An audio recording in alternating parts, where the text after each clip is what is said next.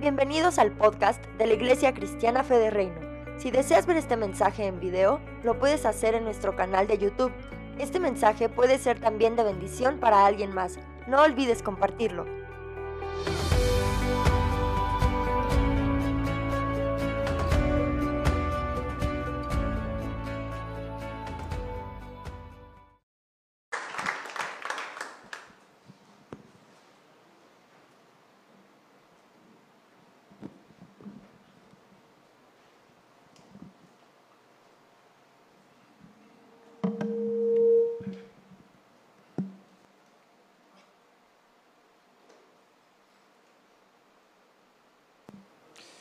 Buenas tardes. Qué gusto estar con ustedes en esta mañana, en este mediodía, compartiendo la palabra de Dios. Dios es un Dios amoroso, Él es un Dios misericordioso y Él siempre quiere lo mejor para nosotros. Lo primero que tenemos que agradecerle a Dios es que nos ha dado vida eterna. Nos ama y nos ha dado esa vida eterna a través del sacrificio de nuestro Señor Jesucristo allá en la cruz del Calvario. Eh, el tema que vamos a ver en este día eh, se titula Actúa diferente. Ustedes ya vieron ese título aquí en pantalla. Y esta eh, enseñanza de hoy tiene como propósito marcar una diferencia entre nosotros los hijos de Dios y las personas del mundo.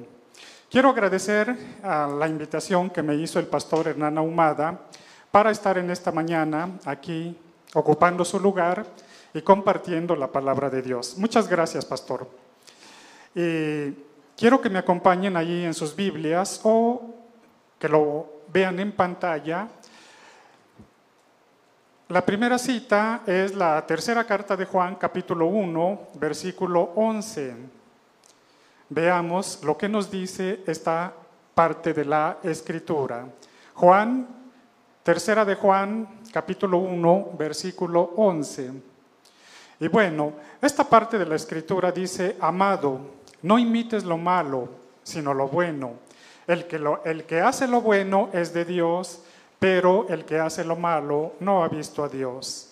Entonces, vemos aquí que esta palabra nos habla de que nosotros, los hijos de Dios, debemos ser diferentes a las personas del mundo. En este caso, las personas del mundo son aquellas personas que no son cristianas y que no conocen la palabra de Dios. Esta palabra nos enseña que no debemos actuar como los incrédulos, que no conocen los mandamientos de Dios. Y hoy quiero contarte dos pequeñas historias que nos van a servir para el propósito de esta enseñanza.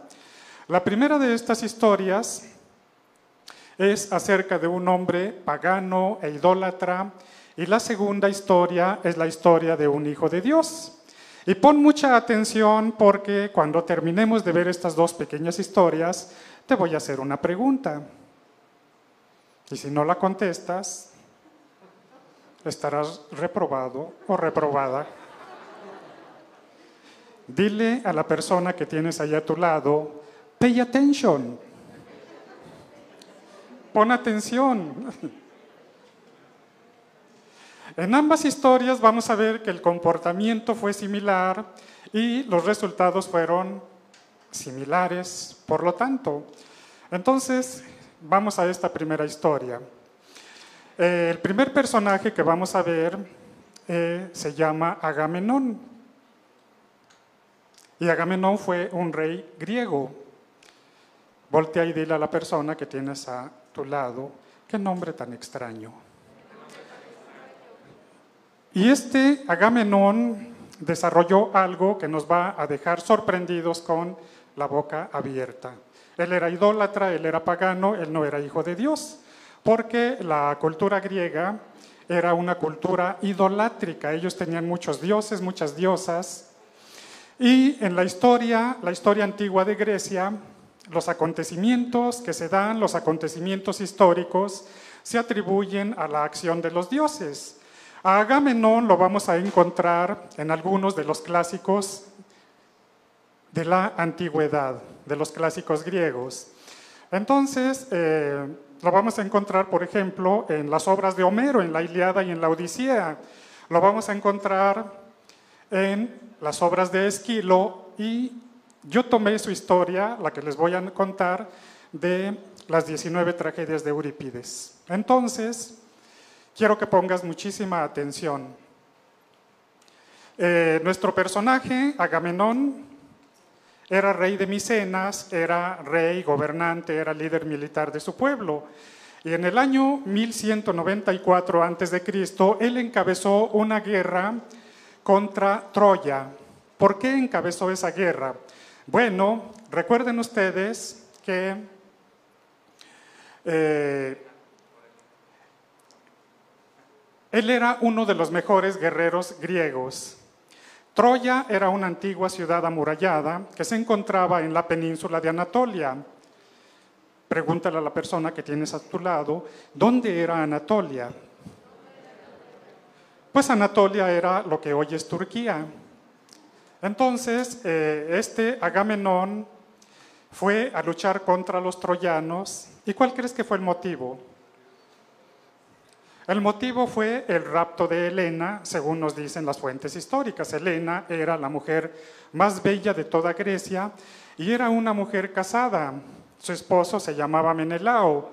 Entonces el príncipe Paris de Troya se enamora de ella y la secuestra y se la lleva a Troya para hacerla su mujer. Y entonces Menelao, el esposo de Helena, pide ayuda a los doce reinos griegos para que lo apoyen para combatir a los troyanos. Eran 22 reinos griegos los que estaban en ese territorio. Y el propósito era derrotar a los troyanos y recuperar a Helena, recuperar a la esposa de Menelao. Entonces, en esta guerra, el rey Agamenón fue nombrado para guiar a los ejércitos y combatir a los troyanos. Como te decía, Troya era una ciudad amurallada que era muy difícil de, de penetrar, de poder entrar en ella para acabar con sus ejércitos. Entonces, para este propósito, el rey Agamenón reunió una gran flota de barcos. Y estos barcos estaban en las costas del mar Egeo había que cruzar el mar Egeo desde Grecia para llegar a Troya. Pero, ¿qué crees que ocurrió? Que los barcos no podían zarpar. ¿Y por qué no podían zarpar los barcos hacia Troya? Porque no había vientos. Los barcos griegos eran barcos de vela y estos barcos sin el viento pues no pueden adentrarse en el mar. Y entonces los ejércitos estacionados allí en la playa empezaron a desesperarse los soldados de esos doce reinos estaban desesperados porque habían dejado a sus familias, habían dejado sus trabajos, habían dejado lo que eran sus deberes y ahí estaban ociosos sin hacer nada. Entonces Agamenón empezó a preocuparse. ¿Y qué crees que hizo? Que ya muy desesperado fue a consultar a un adivino y ese adivino masticó una hierba, entró en trance y le dijo que la diosa Artemisa pedía un sacrificio humano a cambio de mandar los vientos. Artemisa en la mitología griega es la hija de Ares. Ares es el dios de la guerra que en la cultura romana vamos a conocer como Marte. Entonces, el adivino, que se llamaba Calcante, le dice a Agamenón que le sacrifique a una de sus hijas. Agamenón tenía un hijo y tenía dos hijas. Una de ellas era Electra y la segunda era Ifigenia. Pregúntale a la persona que tienes a tu lado, ¿tú lo sabías? Seguramente sí. ¿Y Agamenón qué cree? ¿Qué creen que hace? ¿Sacrificó a su hija o no? Pues sí, Agamenón aceptó sacrificar a su hija Ifigenia. Si tienes tiempo un día de estos, busca allí en alguno de esos portales, en alguno de esos este, sitios que hay en internet y busca la película Ifigenia. Hay una de 1977 y hay otra del 2017. Yo solamente he visto la del 77. Y en esta película, Ifigenia es una bebecita, es una niña como de 14 años, muy linda, con una hermosura increíble, y va a ser la víctima para ser sacrificada. ¿Y cómo creen que sacrificaban a las víctimas?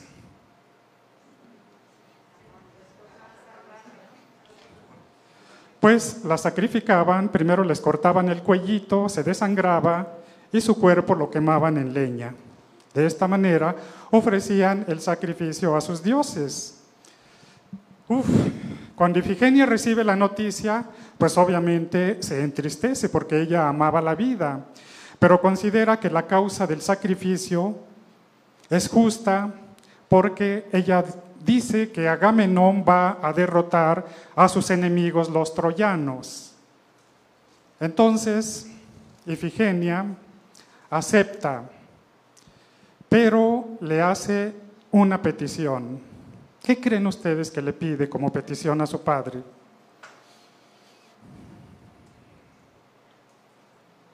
Le dice que le permita ir por dos meses a llorar su virginidad por los montes, porque ella va a morir sin haber sido casada. Y Agamenón le concede el deseo y Ifigenia va por los montes a llorar su virginidad. Después, cuando ella regresa, pues la sacrifica. Y después de, de que la sacrifica, empiezan a soplar los vientos. ¿Ustedes creen que fue por el sacrificio? Yo creo que no. Yo creo que los vientos soplaron porque había llegado la temporada de vientos. Había llegado la temporada del calentamiento de la tierra y en ese momento los vientos iban a empezar a soplar. Entonces, Agamenón pudo mover su flota de barcos hacia Troya Cruzó el mar Egeo y llegó a las costas, desembarcó con sus soldados y comenzó una guerra que duró 10 años, porque los troyanos no eran ninguna perita en dulce. Los troyanos eran de los mejores guerreros que ha habido en la historia. La ciudad de Troya estaba amurallada y los arqueros troyanos disparaban sus flechas hacia los ejércitos griegos y les causaban muchísimas bajas. ¿Y qué creen que hicieron los griegos, el ejército de Agamenón, para derrotar a los troyanos? Ya lo dijeron dos, tres, cuatro personas. Construyeron un caballo de madera y este caballo era hueco, era de gran tamaño, era de dimensiones muy altas. Y este caballo de Troya, dentro, en su vientre, llevaba un contingente de soldados. De manera de que los troyanos pensaron que aquel caballo gigantesco de madera era un regalo que les estaban llevando los griegos. Y bueno, pues era un regalo, pero era un regalo con premio. Lo dejaron a las puertas de la ciudad y los troyanos cometieron el error de meter el caballo dentro de la ciudad. Dile a la persona que tienes a tu lado, qué error tan grande. Y por la noche los soldados griegos que iban dentro del caballo abrieron las puertas del caballo, salieron y fueron y abrieron la puerta de la ciudad, la puerta principal y las puertas menores, y los ejércitos griegos pudieron entrar en la ciudad de Troya, combatirla y derrotarla. Hasta aquí todo iba de maravilla para Agamenón. Entonces Agamenón cobró mucho prestigio, fue un hombre muy admirado, regresó a su reino. ¿Y qué creen que pasó ahí en su reino? Él regresó con botín, con riqueza, con prestigio, con cosas inimaginables.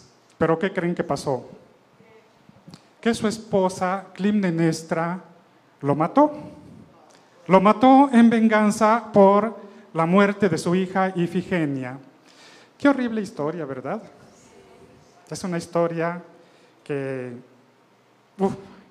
bueno, en fin, es historia. Y bueno, ahora vamos con la segunda de estas historias. Esta segunda historia sí se refiere a un hijo de Dios. Y para ello vamos a trasladarnos desde el mundo griego hasta la tierra prometida, hasta la tierra de Canaán. Entre la tierra de Canaán y Grecia, si lo tomamos linealmente, hay 2.600 kilómetros de distancia. Entonces, dile a la persona que tienes allá a tu lado, acompáñame, vamos a recorrer esos 2.600 kilómetros.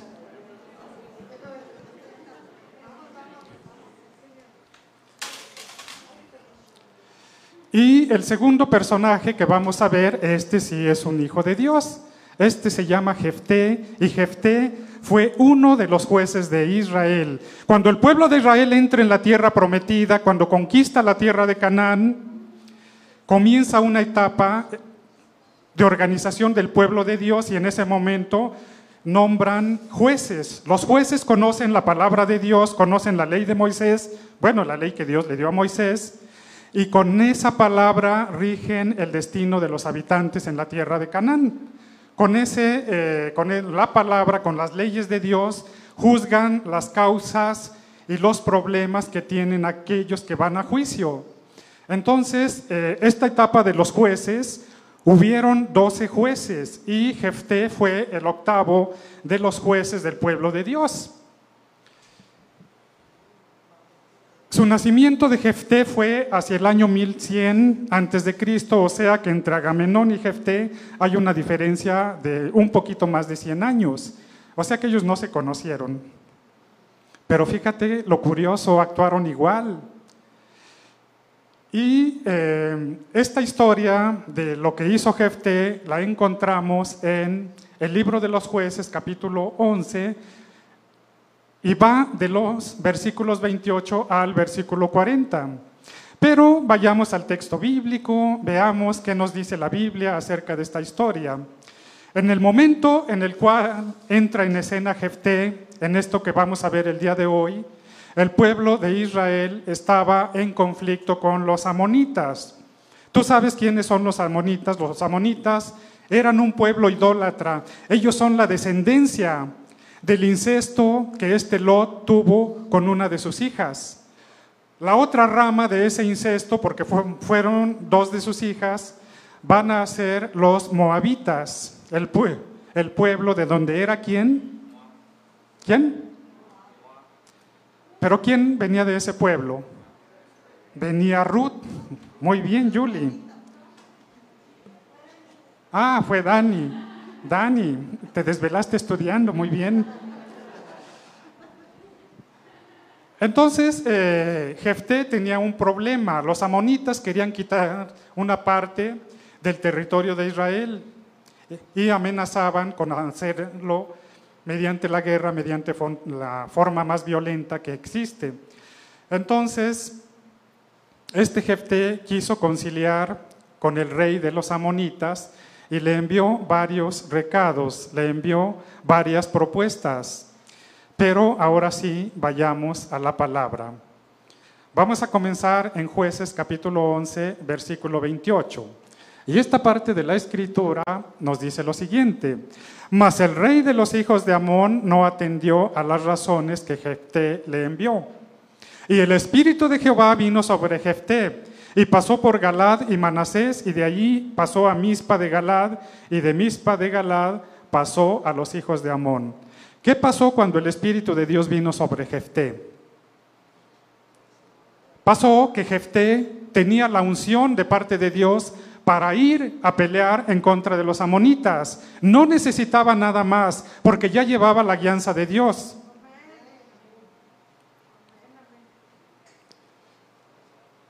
Pero, sin embargo, Jefté no lo pudo ver de esa manera. Yo siento que era de esos hombres acelerados, nerviosos, que van de aquí para allá, que hacen y hacen muchas cosas, pero que no atienden. Dios le había ya dado la unción. Sin embargo, Jefté no lo podía ver así y Jefté quiso manipular a Dios con una promesa que le asegurara la victoria. Y veamos aquí en Jueces capítulo 11, versículos 30 y 31. Y dice esta parte de la, de la escritura, y Jefté hizo voto a Jehová diciendo, si entregares a los amonitas en mis manos, cualquiera que saliere de las puertas de mi casa a recibirme, cuando regrese victorioso de los amonitas, será de Jehová y lo voy a ofrecer en holocausto. Entonces Jefté le promete a Dios, porque déjame decirte que un voto no es un pacto con Dios, un voto simplemente es una promesa. El pacto con Dios es un pacto divino y el voto es una cosa humana. Entonces Jefté se compromete a que si gana en la batalla contra los amonitas, él le va a ofrecer a la primer persona que salga a recibirlo cuando regrese a su casa, pero se la va a ofrecer en holocausto. ¿Y tú sabes qué significa ofrecer en holocausto? Pues significa lo mismo que la víctima se le va a cortar el cuello y cuando ya esté muerta, su cuerpo se va a quemar en leña. Entonces, Jefté actuó en su carne. Dile a la persona que tienes a tu lado, ¿qué mal hizo Jefté? Dile qué regada. Y vayamos aquí a jueces capítulo 11, versículo 32 y 33. Y aquí Jefté entra en acción, entra en combate. Dice, y fue Jefté hacia los hijos de Amón para pelear contra ellos. Y Jehová los entregó en sus manos. Y desde Aroer hasta llegar a Minit, veinte ciudades y hasta la vega de las viñas, los derrotó con muy grande estrago. Así fueron sometidos los amonitas por los hijos de Israel. Hasta aquí, al igual que Agamenón, Jefté se cubrió de gloria, se cubrió de honor y regresó triunfante a su hogar. Todo le había salido de maravilla quitó la amenaza de los amonitas, de los amonitas sobre el pueblo de Israel. Pero déjame decirte que él viene victorioso, pero ahí comienza la tragedia. Dice en jueces, capítulos, capítulo 11, versículos 34 y 35, dice, entonces volvió Jefté a Mispa, a su casa, y he aquí que su hija que salía a recibirle con panderos y danzas, y ella era sola, su hija única, no tenía fuera de ella hijo ni hija. Y cuando él la vio, rompió sus vestidos diciendo, ay, hija mía, en verdad me has abatido, y tú misma has venido a ser causa de mi dolor, porque le he dado palabra a Jehová y no podré retractarme. Jeftel está diciendo que le ha dado palabra a Jehová y que no podrá echarse, como decimos nosotros los mexicanos, no va a poder echarse para atrás. Dice la palabra de Dios en Proverbios que cuando cumplas algo a Jehová, no tardes en cumplirlo. Claro que en este momento todavía no estaba escrita esa parte, porque eso lo escribió Salomón unos 100 años después. En ese momento, Jefté se dio cuenta del error tan grande que había cometido al ofrecer una víctima en holocausto. Jefté pensó que cuando regresara victorioso a lo mejor iban a salir sus criados a recibirlo, sus criadas, sus, este, sus trabajadores, pero no, que sale su hija. La Biblia no nos dice su nombre de esta, de esta hija de Jefté, pero yo tengo entendido que también era una jovencita, que también era una doncella, y él tenía que sacrificarla. ¿Dios se lo había pedido? No, ¿verdad? Dios no le había pedido nada de eso. Y Dios no le había pedido nada en holocausto. Cuando Dios le dio la unción, le dio el poder para derrotar a los enemigos del pueblo de Dios. Fíjense que Dios está en contra de los sacrificios humanos y en su ley lo dice. Y acuérdense ustedes que cuando Dios quiso probar a Abraham, después del nacimiento de Isaac, Dios le dijo, cuando ya este Isaac tenía cuatro o cinco años, Dios le dijo, entrégame a tu hijo único, entrégamelo en holocausto. Y Abraham, como es el padre de la fe, como era un hombre que tenía mucha fe y obedecía a Dios, pues fue y llevó a su hijo y lo iba a ofrecer en holocausto. Y en el momento en el que levantó el cuchillo para cortar el cuello de Isaac, en ese momento el ángel de Jehová le dijo, no atentes contra la vida del muchacho.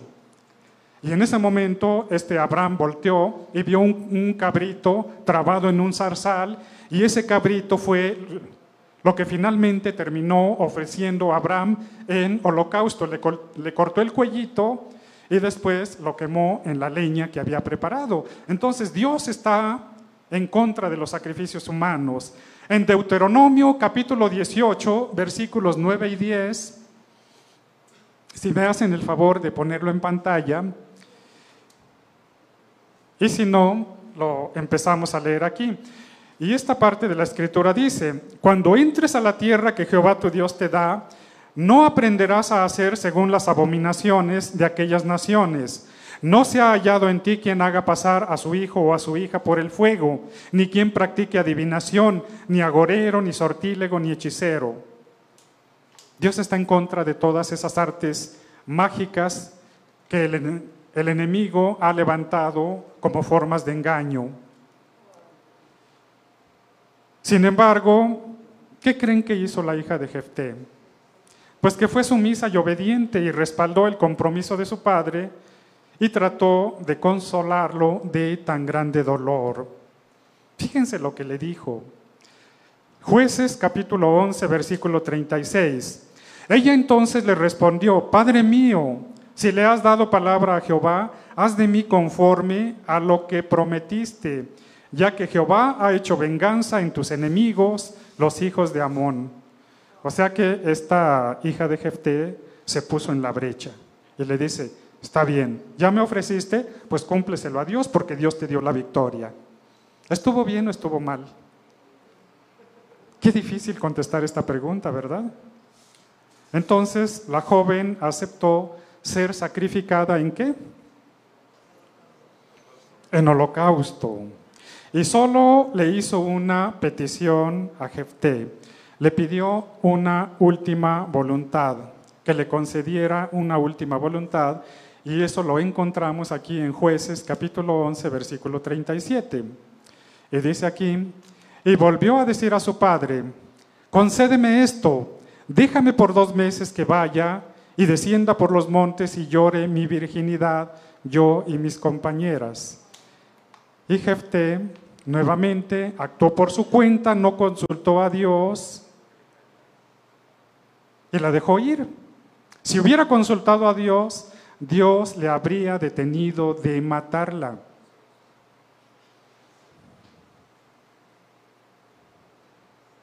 Y dice aquí en jueces capítulo 11 versículos 38 y 39, entonces dijo, ve, y la dejó por dos meses y ella fue con sus compañeras y lloró su virginidad por los montes. Pasados los dos meses volvió a su padre, quien hizo de ella conforme al voto que había hecho, y ella nunca conoció varón. Y desde ese momento se hizo costumbre que las doncellas del pueblo de Dios fueran por, varios días a llorar la virginidad de la hija de Jefté. Esto lo vas a encontrar ahí inmediatamente, pero ya no quise incorporar la cita. Y ahora, lo que te prometí al principio, ahora yo te pregunto, ¿qué diferencia hubo entre el rey Agamenón y Jefté, el hijo de Dios? Agamenón era pagano, era idólatra, pero Jefté era un hijo de Dios. ¿Qué diferencia hubo? A ver quién levanta su mano y nos dice qué diferencia hubo. Pues no hubo ninguna. No hubo ninguna diferencia, ambos actuaron de la misma manera. A mí me llamó tanto la atención esto hace años cuando lo leí, que dije esto algún día lo voy a poner en una enseñanza. Y hoy pues el Señor me cumplió esa, pues como ese anhelo de hacer un mensaje que, que tuviera a estos dos personajes como punto central. Entonces vemos que no hubo ninguna diferencia, actuaron igual. El rey Agamenón por incrédulo y Jefté por no consultar a Dios. ¿Tú te acuerdas que David dice la Biblia que tenía un corazón conforme al corazón de Dios? ¿Qué hacía David cuando iba a salir a la guerra? Iba, se postraba de rodillas en oración y consultaba a Dios.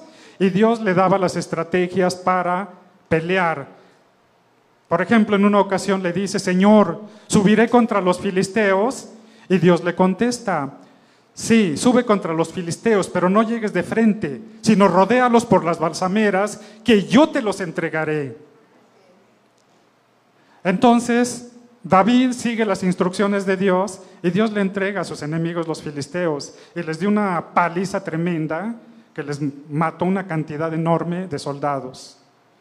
Entonces a Jefté le faltó consultar a Dios, buscar a Dios. Cuando tú busques a Dios, cuando tú tengas un problema y no encuentres la forma de resolver ese problema, Ve delante de Dios, arrodíllate delante de Él y ora. Y Dios te va a dar la respuesta. Dios te va a decir cómo debes conducirse, cómo debes conducirte para la solución de aquel problema. Pero si tú no consultas a Dios,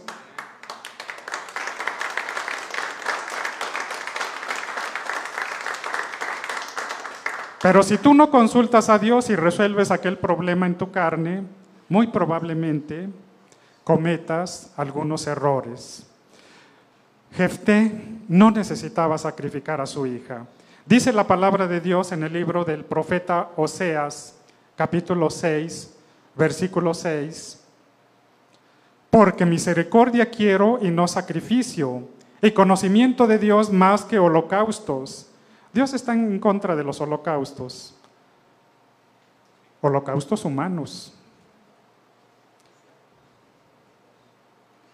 Entonces, ¿qué quiere Dios de nosotros, sus hijos? Esa es otra pregunta. Bueno, pues Dios quiere que nosotros actuemos de manera diferente, porque ya vimos que Agamenón y Jefté actuaron de manera igualita, ¿verdad? Qué parecidas son sus historias, tremendamente parecidas, pero hay algo que debe de marcar la diferencia. Somos nosotros un pueblo especial y tenemos un llamado muy, muy especial. En primer lugar, nosotros no estamos para librar batallas como las libra el mundo. La palabra de Dios nos dice que, que, las armas de nuestra milicia no son carnales, sino que son poderosas en Dios. Nuestras armas de lucha son espirituales. Porque con esas armas de lucha nosotros combatimos a los principados, a las potestades, a las huestes de maldad en las regiones celestes. Nuestra arma principal es la palabra de Dios y nuestra segunda herramienta es la oración.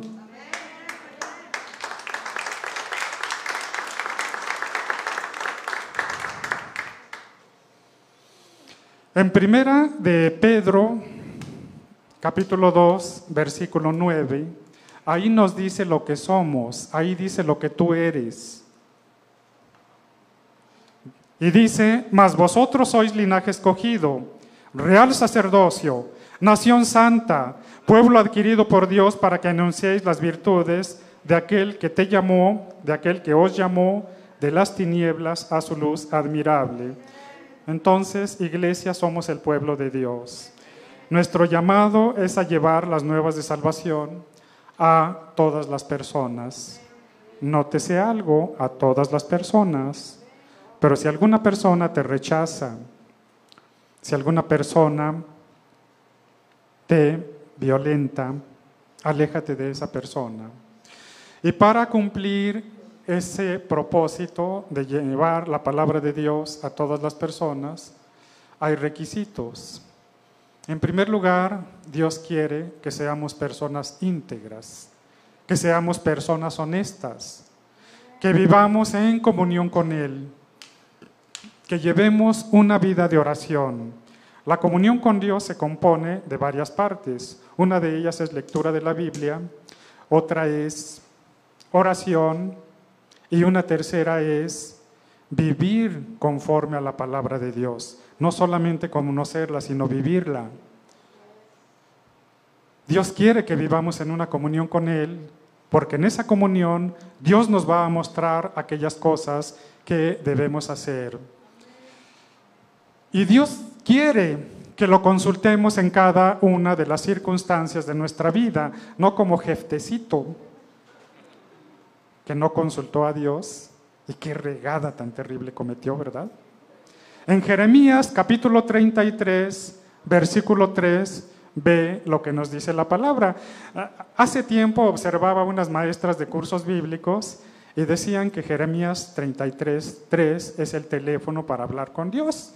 Y esta parte de la escritura dice, clama a mí y yo te responderé y te enseñaré cosas grandes y ocultas que tú no conoces.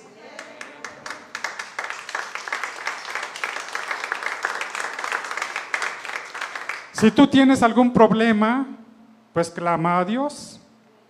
Y Dios te va a mostrar el porqué del problema y cómo resolver el problema. A veces la respuesta al problema no nos va a gustar. A veces vamos a salir perdiendo.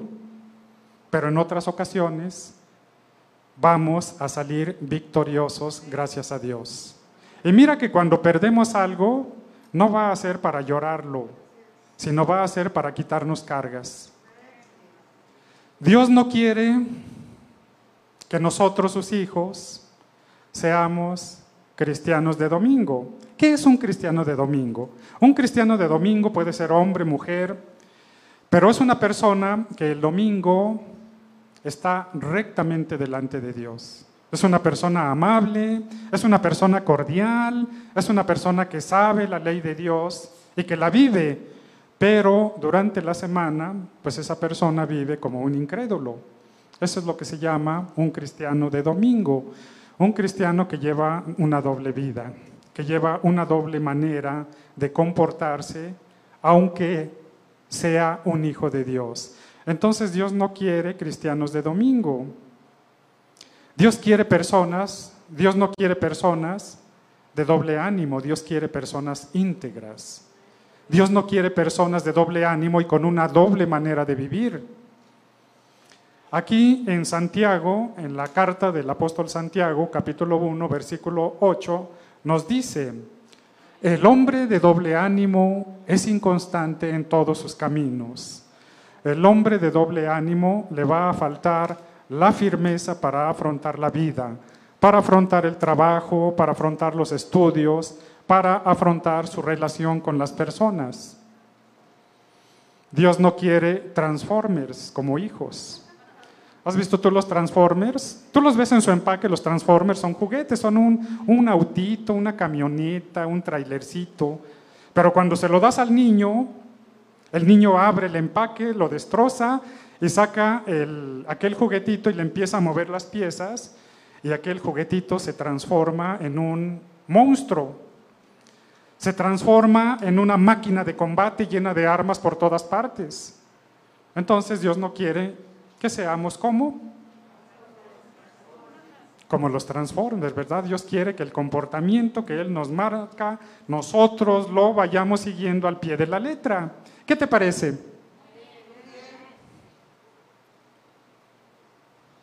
Dios espera que nosotros, sus hijos, seamos diferentes que llevemos una vida de amor al prójimo, que sepamos entender a las personas, que sepamos comprenderlas. Dios quiere que perdonemos a las personas que nos han hecho daño. Fíjense que yo luego a veces repaso en mis tiempos de oración y yo he perdonado a muchísimas, a muchísimas personas porque yo tengo ahí como 100 años de edad.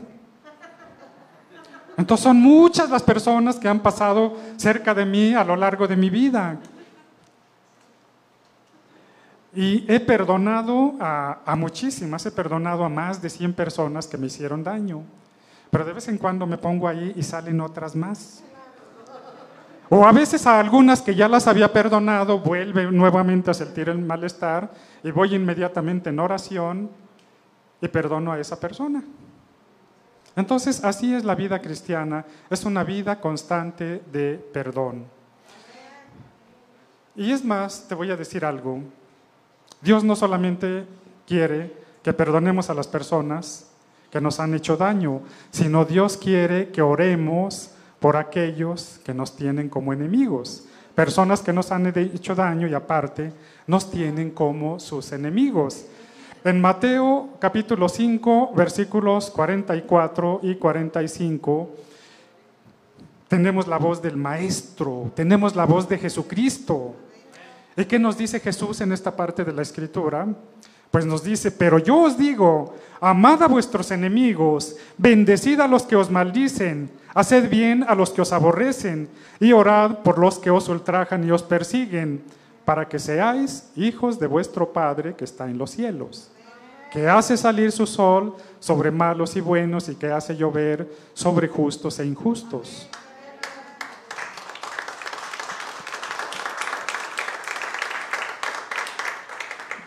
Entonces, Dios quiere que seamos a semejanza de Él, que crezcamos mental y espiritualmente a su semejanza.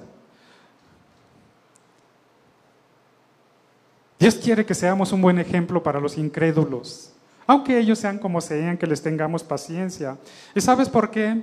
Porque Jesús dijo que nosotros los cristianos, que nosotros sus hijos, somos la sal de la tierra, que somos la luz del mundo que nosotros estamos destinados a llevar lo agradable al mundo, a las personas.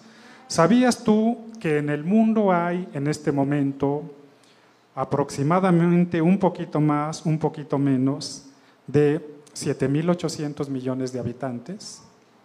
Y en todas las culturas y en todas las naciones se usa la sal para dar sabor a los alimentos.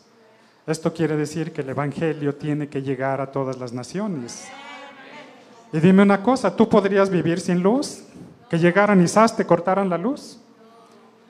Pues no, no podrías vivir sin luz. Entonces imagínate, Dios nos compara con la luz y nos dice que somos la luz del mundo, que estamos llamados a iluminar a las personas que no le conocen.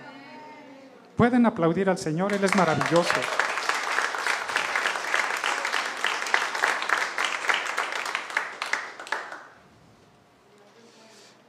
Entonces, vayamos a nuestro deber como cristianos. Nuestro deber principal, primordial, es conducir a las personas para que conozcan a Dios. Es ayudarlas para que cambien su manera de vivir. Eh, las personas incrédulas, aunque tú no lo creas, llevan vidas de dolor y vidas de sufrimiento. ¿Por qué? Pues porque no conocen a Dios. O porque saben de Dios, pero no han entrado en una relación personal con Dios. Son personas que tienen traumas del pasado, son personas que viven con rencores y amargura, viven cargando enfermedades. Los cristianos también tenemos enfermedades, pero la fe combinada con la medicina en nosotros produce resultados maravillosos. Hace cerca de 30 años que a mí me diagnosticaron hipertensión arterial, y yo pensé que me iba a morir pronto. Y no, mira, aquí me tienes dando lata.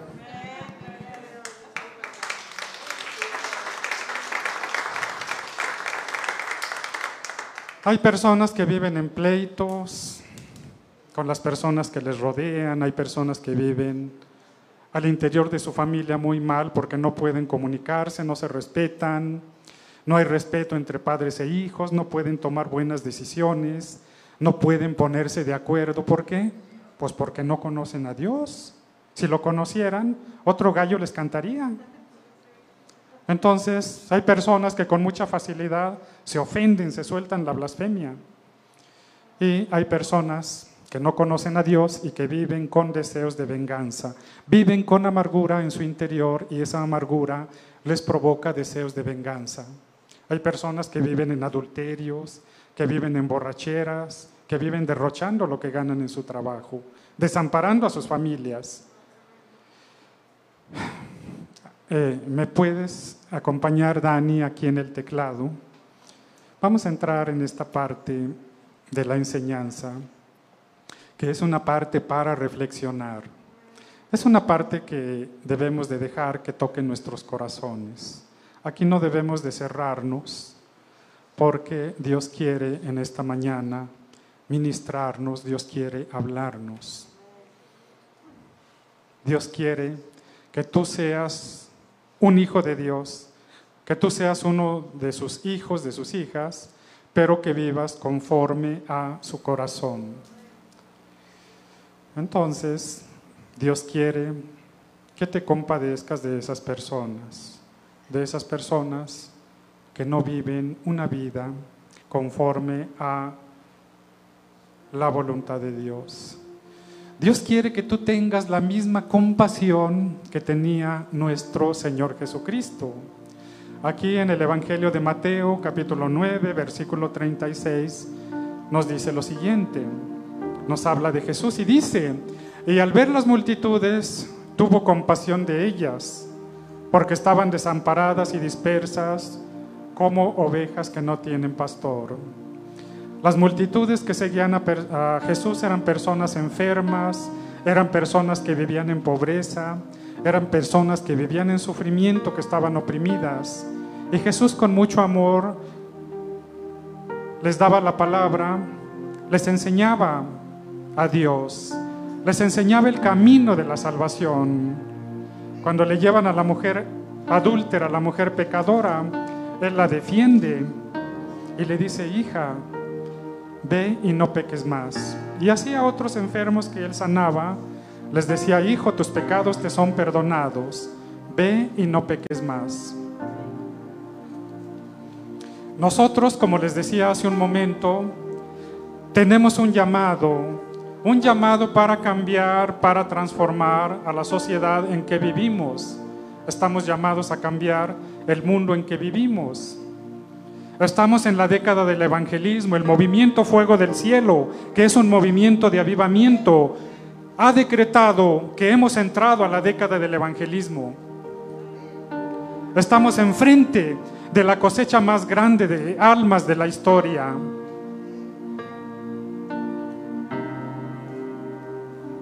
Como les decía hace un momento, el mundo tiene aproximadamente 7.800 millones de habitantes y un poquito más de la mitad ya conocen a Jesús, ya están en la vida cristiana, pero los que faltan son muchísimos, son muchos millones.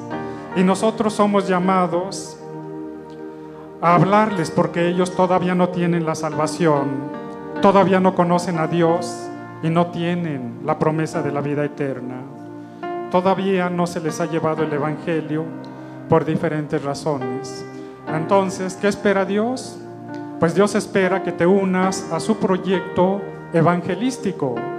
Las generaciones actuales, los cristianos de hoy, somos el único plan que Dios tiene para que el Evangelio llegue hasta lo último de la tierra. ¿A quién más puede recurrir Dios? ¿A quién más puede recurrir Dios sino a aquellos que ya le conocemos, aquellos que estamos siendo bendecidos? Aquellos que tenemos su bendición y su protección. Jesús, antes de partir a la presencia de Dios, nos dijo algo que encontramos aquí en Mateo capítulo 28, versículos 18 al 20.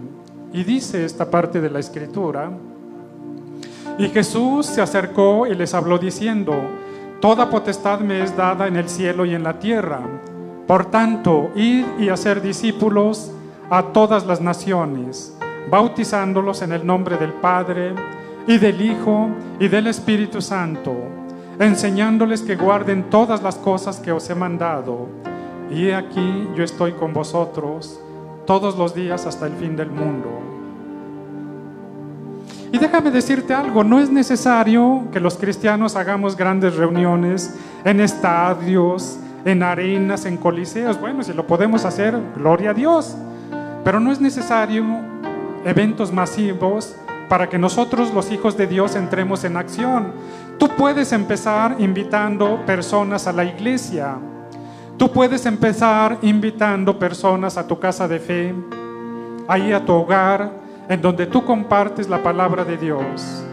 Y cuando llegue su momento, esas personas que sean alcanzadas por Dios a través de ti, van a continuar la obra, la encomienda que nos dejó Jesús de llevar el Evangelio hasta lo último de la tierra, porque ellos van a evangelizar a las generaciones futuras. Si nosotros no evangelizamos, ¿sabes qué estamos haciendo? Estamos deteniendo la segunda venida de Jesús. Jesús viene por segunda vez. Pero no va a venir como cordero para ser sacrificado por los pecados de la humanidad. Él va a venir como rey de reyes, Él va a venir como señor de señores y va a venir a juzgar a las naciones. ¿Por qué las va a venir a juzgar? Por todos los males que hacen. Si nosotros no evangelizamos, estamos deteniendo la justicia de Jesús. Él vendrá a juzgar a las naciones por sus leyes injustas, contrarias a la voluntad de Dios y contrarias a sus diseños. Él vendrá a juzgar a las naciones por las guerras que se han provocado y que han causado millones de muertes de seres humanos. Él vendrá a juzgar a las naciones por los miles de millones de bebés que son arrancados del vientre de sus madres de manera violenta. Y tú sabes a qué me estoy refiriendo. Tú lo sabes porque eso se ha vuelto leyes. Esas leyes absurdas que están corrompiendo obligatoriamente a toda la humanidad. Estas naciones van a ser juzgadas por el hambre que han provocado para millones de seres humanos van a ser juzgadas por los desplazamientos que se están haciendo en, este, en estos últimos tiempos. Las personas son arrancadas de sus países de origen a causa del hambre, del desempleo. Ellos buscan mejores oportunidades en otros países.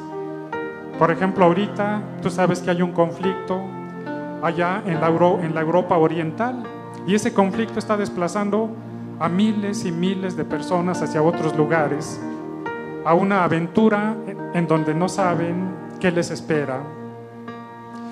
Y lo más bello de todo esto es que Jesús va a venir a juzgar a Satanás, a la serpiente antigua que se llama diablo y que se llama Satanás, y lo va a arrojar encadenado al infierno. Y Dios va a instalar el reino milenario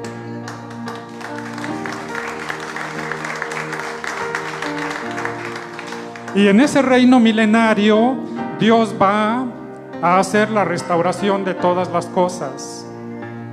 Dios va a restaurar a la humanidad conforme al diseño suyo, conforme al diseño de Dios. Y después de esos mil años, Satanás será soltado de su prisión solo por un poco de tiempo para ser juzgado definitivamente junto con el anticristo y con el falso profeta. Y nosotros sus hijos vamos a ser arrebatados, arrebatados de la gran tribulación, y nosotros estaremos con Él y reinaremos con Él por la eternidad.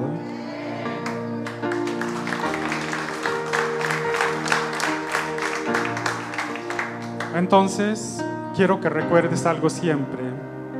Somos un reino de sacerdotes y gente santa, porque la palabra de Dios está en nuestras vidas.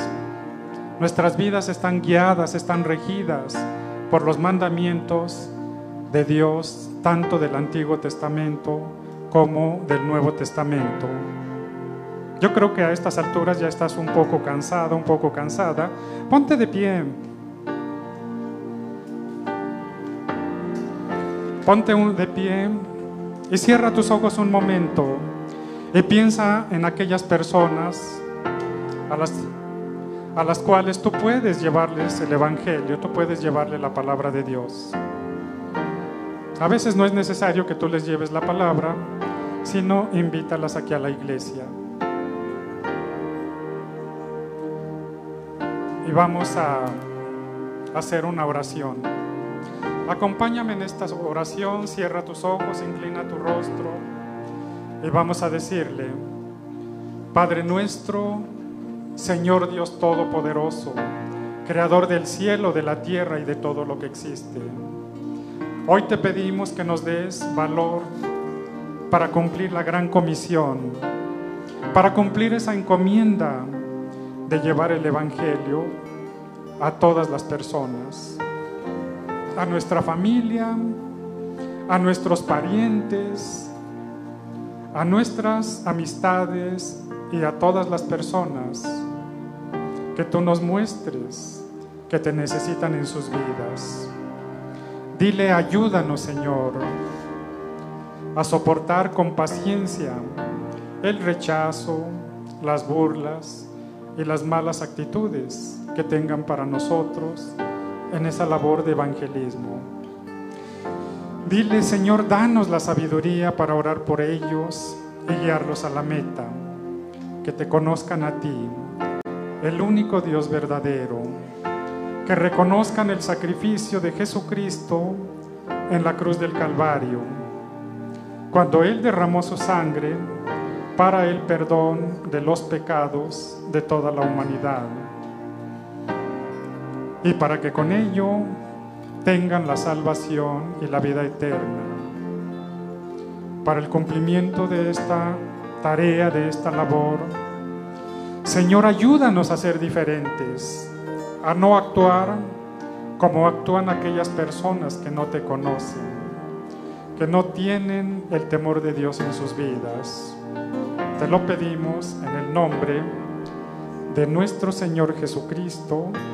Amén.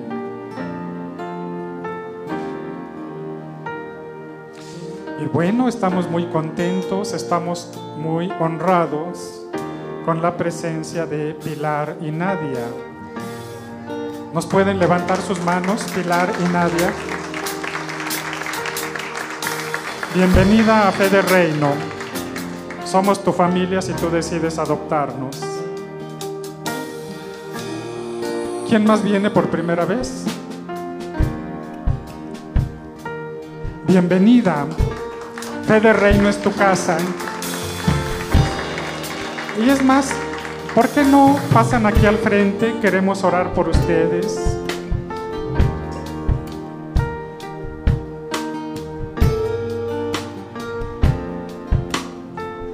Queremos orar por sus vidas.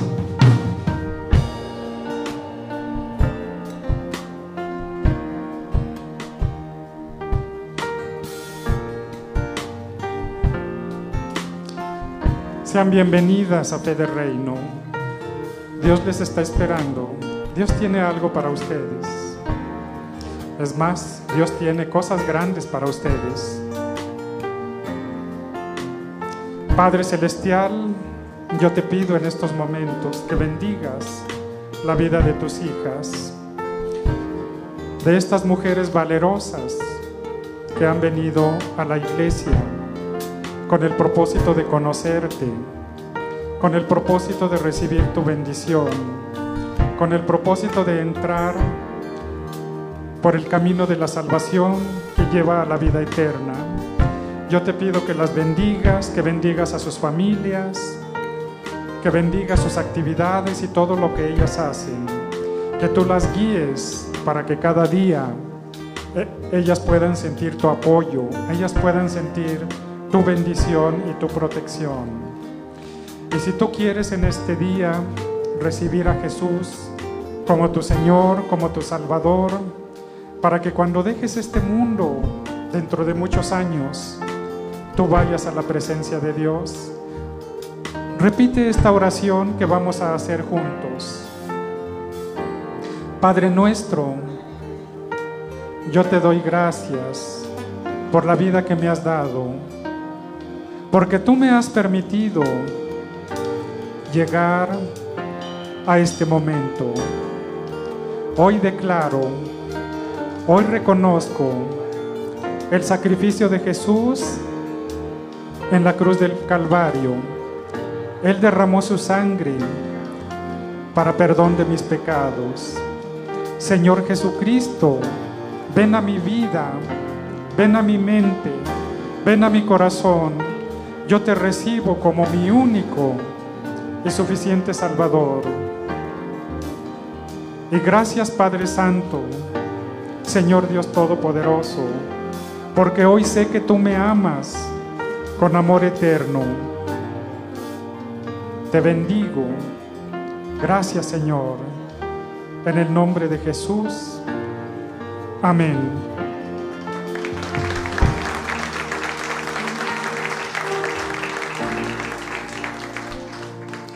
Pues vamos a cerrar este tiempo de enseñanza, vamos a cerrar esta reunión del día de hoy y vamos a hacerlo pues alabando a Dios.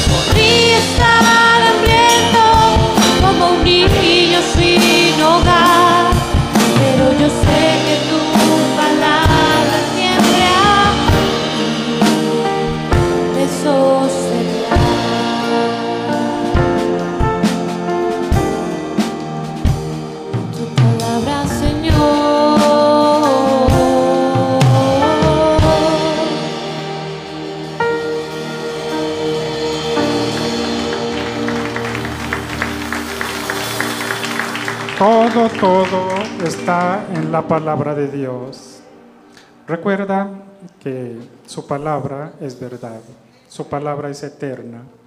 El cielo y la tierra pasarán, dice la Biblia, pero su palabra no pasará.